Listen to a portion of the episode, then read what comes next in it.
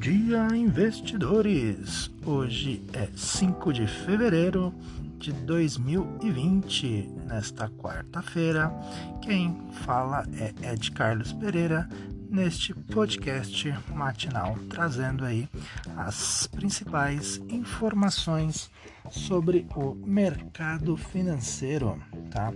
O exterior volta a subir e pode animar ativos. Decisão do Copom também guia mercados.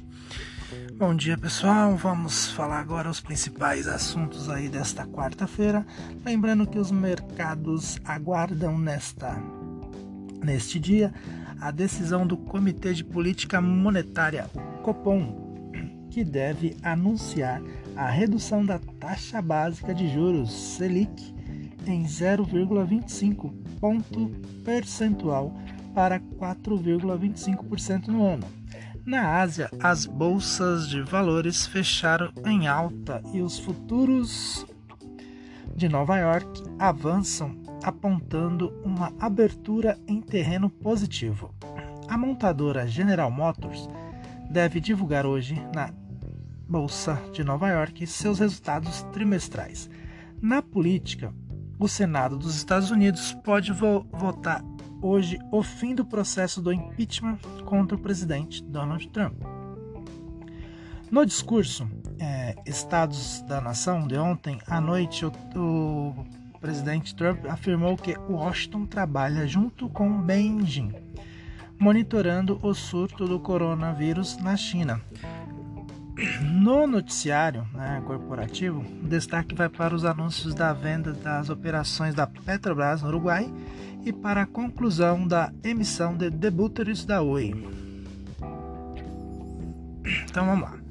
É, hoje, as bolsas mundiais. Os futuros de Nova York estão em terreno positivo na manhã de hoje. Após as bolsas de valores da Ásia terem fechado em alta, as empresas como a Ford, a Disney, que divulgaram é, ontem resultados, alertam para os efeitos do coronavírus na China sobre o fechamento temporário de fábricas e parques que poderão ter impacto sobre as operações das companhias, informou a CNBC.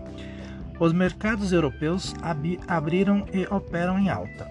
Apesar do alívio nos mercados chegar ao terceiro dia, o número de vítimas do vírus segue avançando. Mortos pelo surto do coronavírus, do coronavírus já subiu aí para 500, né? enquanto os casos confirmados em todo o mundo é, a, se aproxima aí de 25 mil. É, milhares foram colocados em quarentena em navios de cruzeiros no Japão e Hong Kong.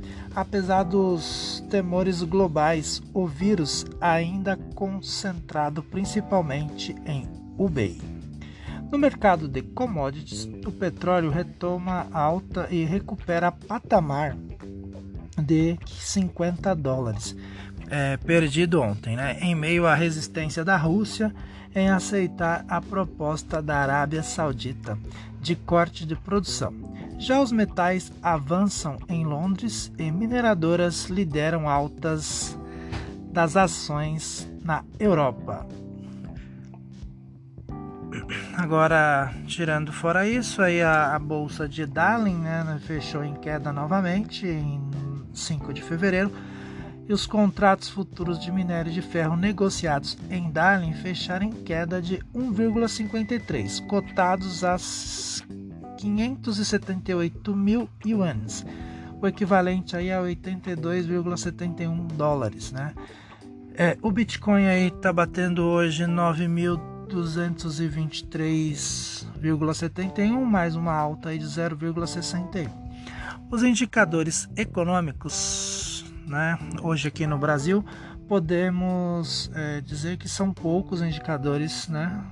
Tirando aí o, o do dia, que é o do Copom, o, com, é, o comitê deverá realizar mais um corte na taxa da, da Selic, aí deixando a taxa em 4,25 na primeira reunião do ano, de acordo com o consenso dos economistas que é, esperavam um comunicado mais cauteloso, mas divergem sobre o tom, né? com alguns esperando que o BC mantenha a porta ao menos semi-aberta para o novo corte em março e outros esperando o fim do ciclo.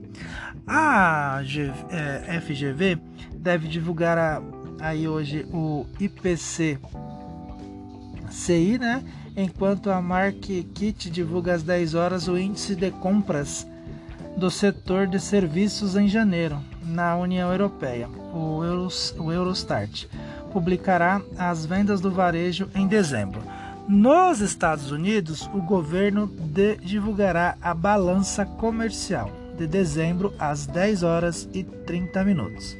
É, é, na política aí, no cenário político, né, o discurso de, do Donald Trump é, afirmou em, em seu terceiro discurso que os estados da União e o último é, decadência econômica, né, é, o, anos de decadência econômicos, econômica terminariam os dias daqueles que usavam o nosso país aproveitando-se dele, estando até desacreditados junto a outras nações. Ficaram para trás, declarou Trump na terça-feira em discurso cheio de críticas à administração de Barack Obama, que foi de 2009 a 2017 que não mencionou o que deixou entusiasmados republicanos, mas não democratas. Ao final do discurso é, do Estado da União, o presidente da Câmara dos Representantes, Nancy Pelosi, rasgou uma cópia do discurso do presidente.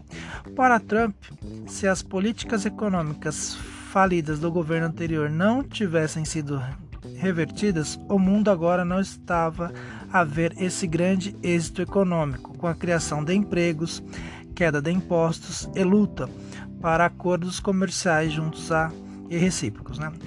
É, tirando isso aqui também na política nacional, né, a nossa política aqui no Brasil, é o Ministério Público Federal, o MPF, a Polícia Federal investiga se secretário de Comunicação da Presidência da República, Fábio Weingarten, praticou corrupção passiva e peculato no cargo. Ele é sócio de empresas que têm contratos com emissoras de TV que recebem verbas publicitárias da SECOM, informou o jornal O Globo. Ainda em destaque, o governo deve criar hoje Conselho da Amazônia sob comando de Mourão. Segundo o jornal, o setor produtivo não esconde apreensão com a com o impacto das queimadas sobre a imagem do país. Né?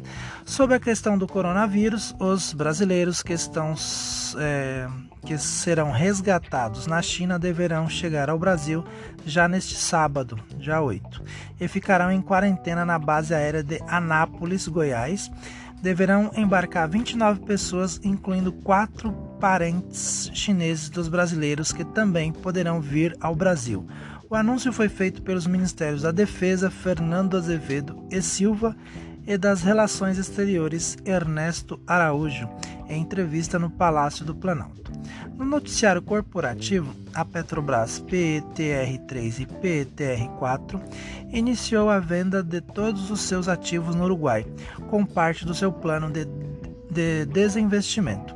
A, empre... a, a Petrobras aí manterá né, carta convite aos interessados em adquirir seus ativos no país vizinho, que incluem a subsidiária Petrobras Uruguai Distribuição SA, que é na sigla PUDSA, uma rede de 90 postos de combustíveis. Né? Vale aí destacar a fixação do preço por ação da Petrobras em oferta do BNDES Ainda em destaque está a estreia das ações da Mitre após oferta pública inicial. Já a operadora de telefonia Oi, OIBR4, informou na noite de ontem que concluiu a subscrição e integralização da sua emissão de debuters simples, operando né, a operação anunciada em 23 de dezembro do ano passado e avaliada em 2,5 bilhões. Já o Bradesco BBDC4 de, teve lucro líquido recorrente de 6,645 bilhões no quarto trimestre do ano passado, cifra 14% maior que a registrada em igual intervalo de 2018 de 5,8 830 bilhões, em relação aos três meses anteriores, de 6,542 bilhões. Foi registrado incremento de 1,6%. Então, é, praticamente, é, você está vendo aí que né, o Bradesco teve um lucro líquido, hein? Ele subiu 20%, né? Em comparação a, a 2019. Então, é, provavelmente as ações do Bradesco aí devem ter uma, uma leve alta, né, conforme este anúncio aí de lucro. Então, vou ficando por aqui. Espero que vocês tenham um ótimo dia e nos falamos amanhã, investidores.